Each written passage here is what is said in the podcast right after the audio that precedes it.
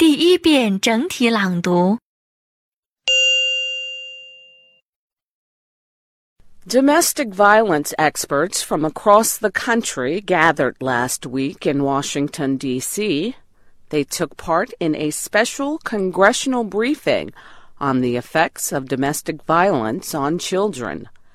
A group called the Makers of Memories Foundation helped organize the event. Another organizer was the National Coalition Against Domestic Violence. Five years ago, the United Nations published results of a study about domestic violence.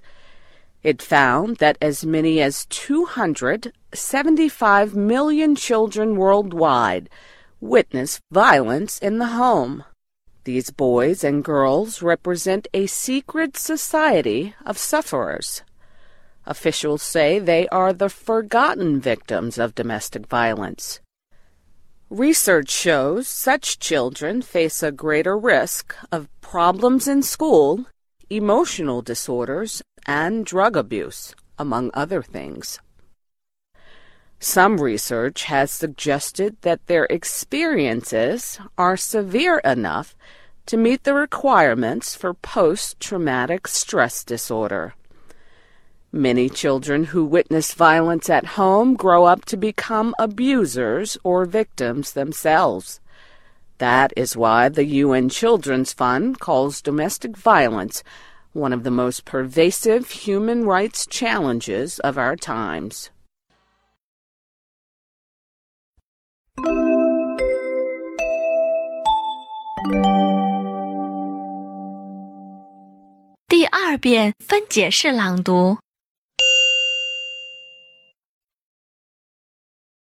Domestic violence experts from across the country gathered last week in Washington, D.C.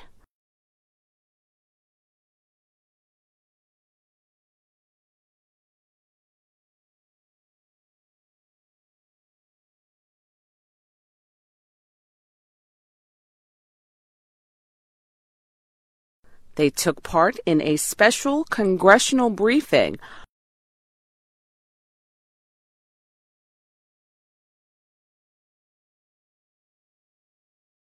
on the effects of domestic violence on children.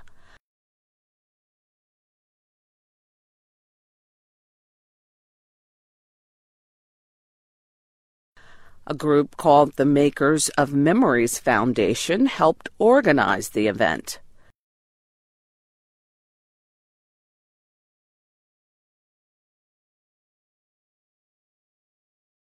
Another organizer was the National Coalition Against Domestic Violence.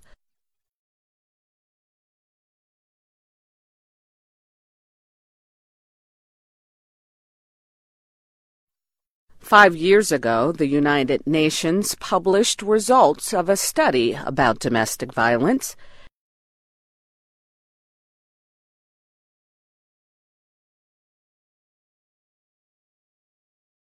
It found that as many as 275 million children worldwide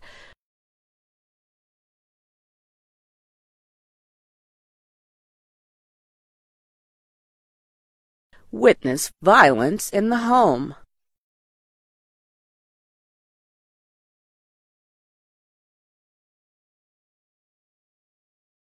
These boys and girls represent a secret society of sufferers.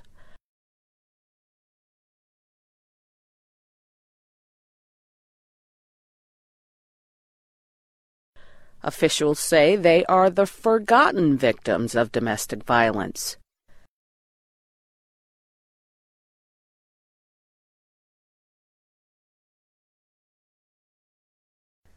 Research shows such children face a greater risk of problems in school, emotional disorders, and drug abuse, among other things.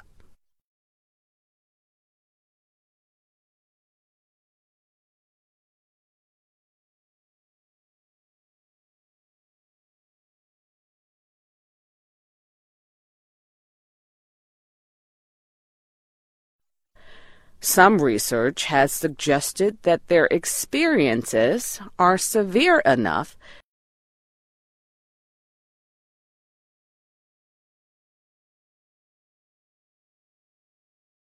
to meet the requirements for post traumatic stress disorder.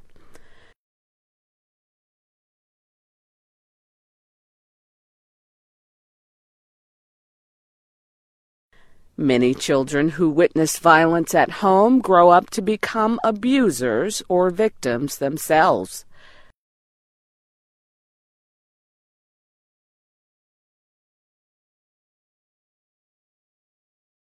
That is why the UN Children's Fund calls domestic violence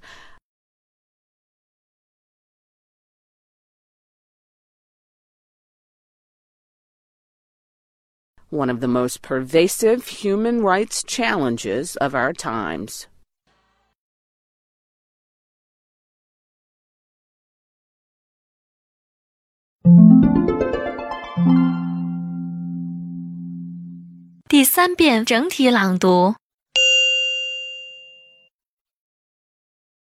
Domestic violence experts from across the country gathered last week in Washington, D.C. They took part in a special congressional briefing on the effects of domestic violence on children.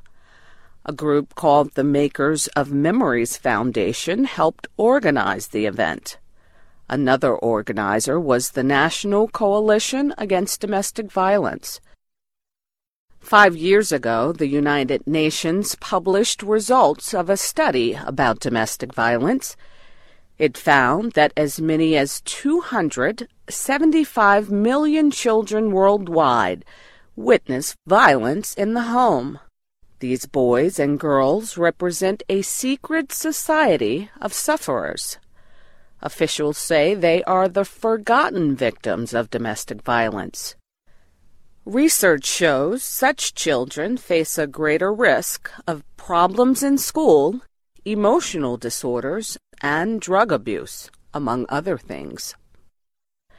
Some research has suggested that their experiences are severe enough to meet the requirements for post traumatic stress disorder.